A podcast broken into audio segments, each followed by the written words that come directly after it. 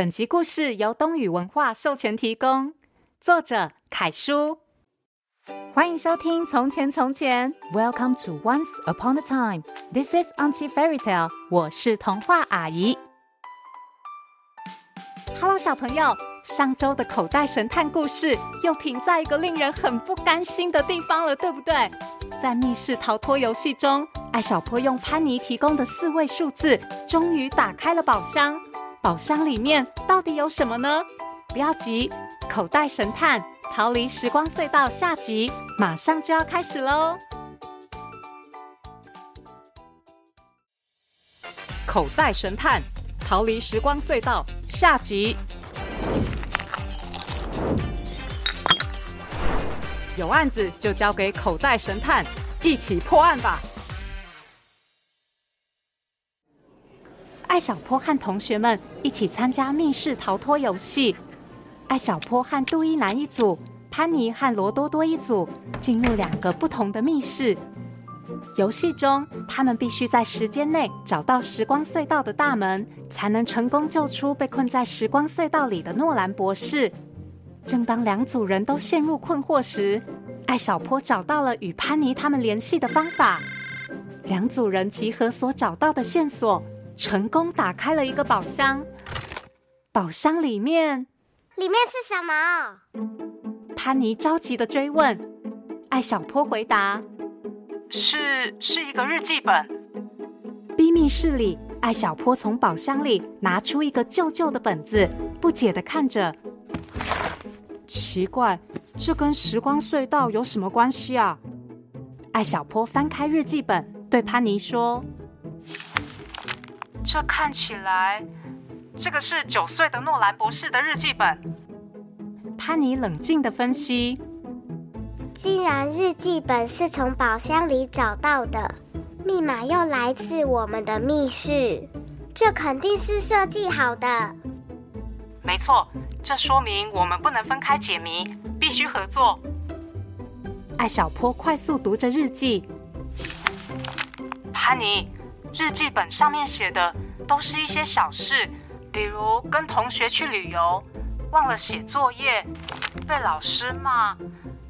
啊，潘妮，你的语文能力比我好，有什么想法吗？你不要急，慢慢看，线索一定藏在里面。这个时候，杜一男已经着急的站起来，在房间里晃来晃去。艾小坡看了看手表，发现挑战还剩下十分钟。咕噜鸡，我也可以帮你看。鸡飞飞挥动翅膀，两只小手扒在艾小坡的口袋上。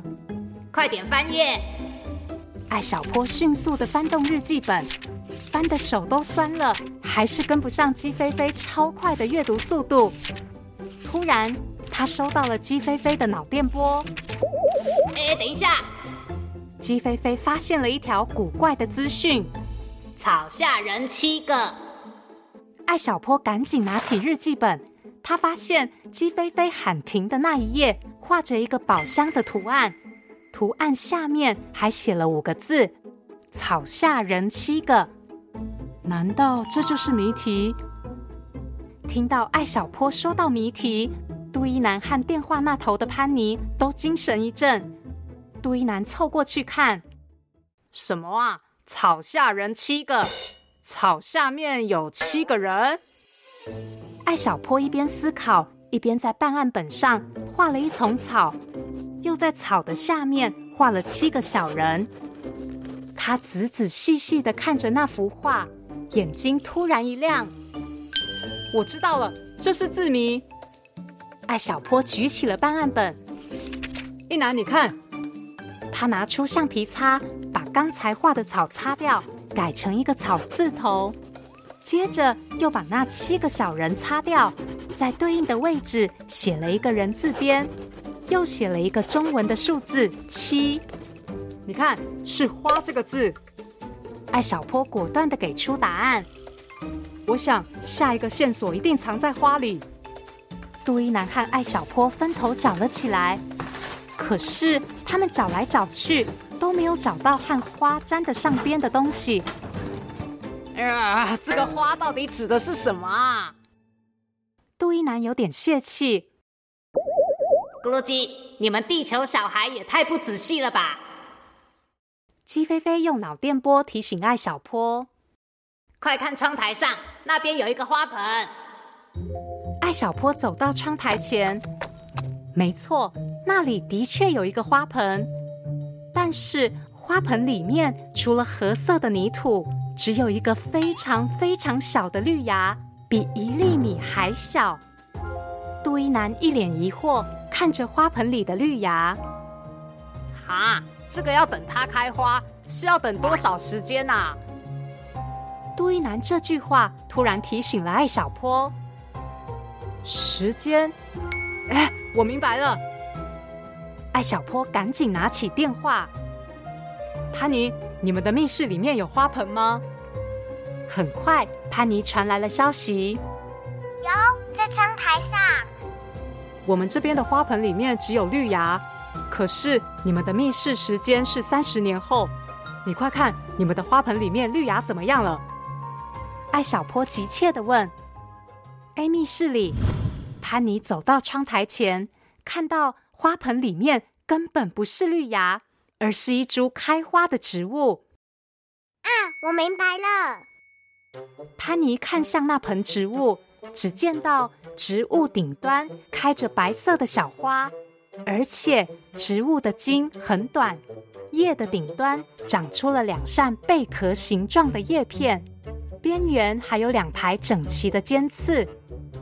啊，潘妮，这是什么啊？罗多多用手轻轻碰了一下叶片。不要碰，这是捕蝇草。这两个贝壳形状的叶片就是它的捕虫夹。它能分泌蜜汁，吸引小虫子。只要有小虫子闯入，它就能用很快的速度夹住它，把它吃掉。罗多多倒吸了一口气，啊，这么可怕哦！潘妮找到两支笔，深入捕蝇草的叶片，然后轻轻掰开。啊，你干嘛？不是不能碰吗？罗多多被他吓了一跳，潘妮解释：“艾小坡说，日记本给出的谜底是花，可是他们花盆里的花还没有长大，所以我想，花指的可能是我们密室里的这一盆。你看，捕蝇草的捕虫夹合着，里面很可能藏着什么东西。”果然。一块小小的圆形塑胶从叶片中掉了出来。潘妮立刻告诉艾小坡：“我找到了一个东西，像是一个小遥控器，上面还有一个按钮。”“哈，按钮？”听潘妮这么说逼密室里的艾小坡差点跳起来。“难道是打开时光隧道的机关吗？”“哎呦，还有五分钟，我们要快一点啦！”杜一南紧张的报时：“艾小坡，我按喽。”好。此刻，A、B 两个密室的四个人都屏住呼吸，安静的等待着。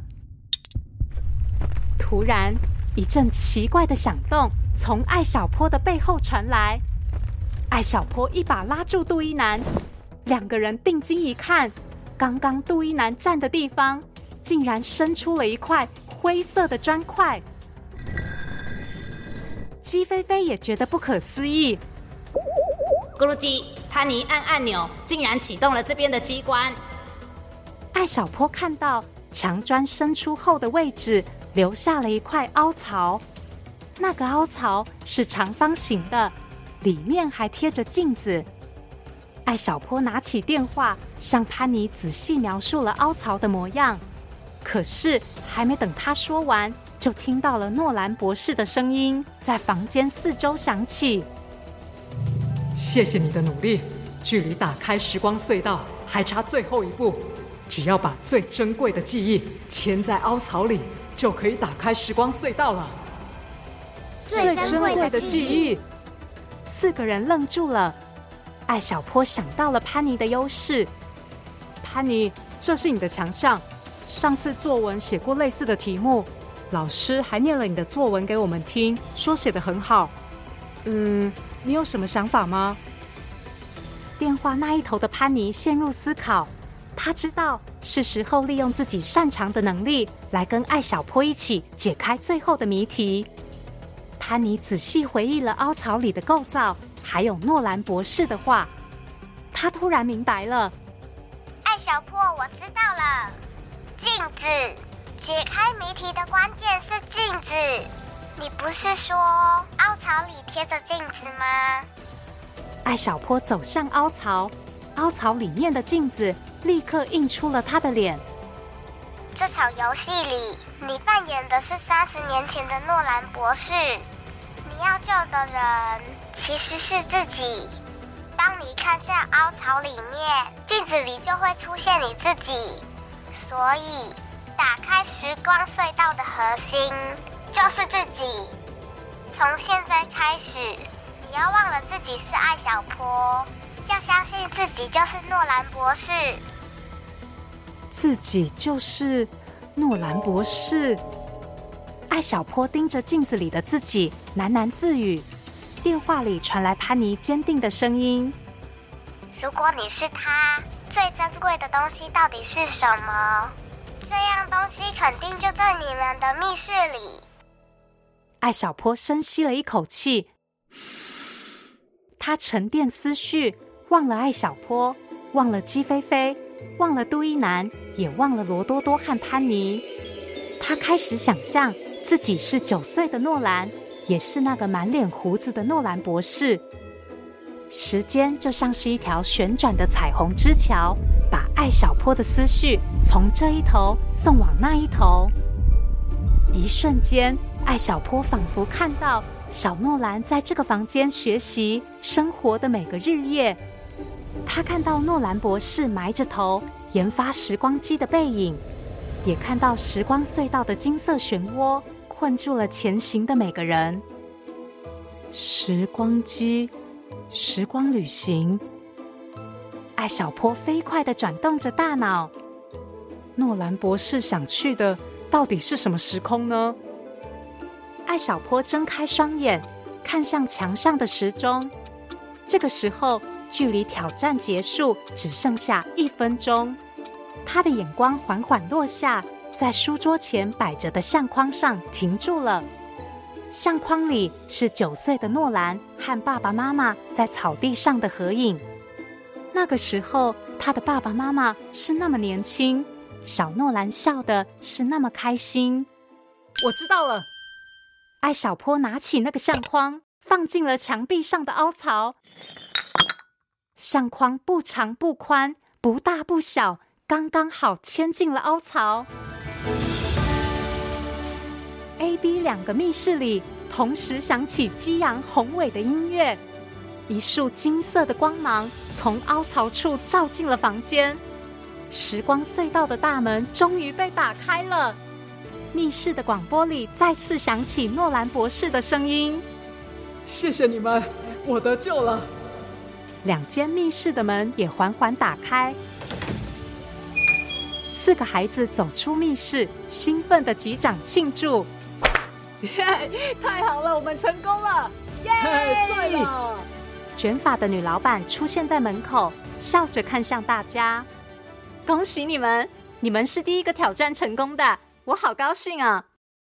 潘妮细心的发现，女老板的眼睛里隐约闪烁着泪光。“阿姨，你怎么了啊？” 其实啊，诺兰博士的故事就是我的故事。我一直想回到过去，去见再也见不到的人。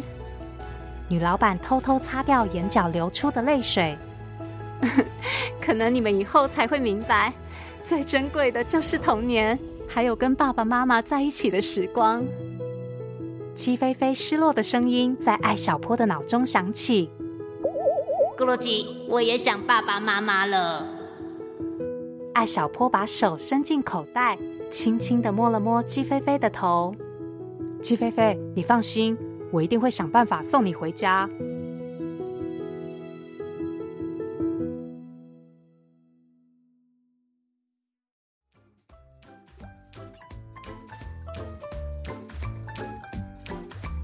着艾小坡和潘妮一起玩密室逃脱游戏，是不是好有趣啊？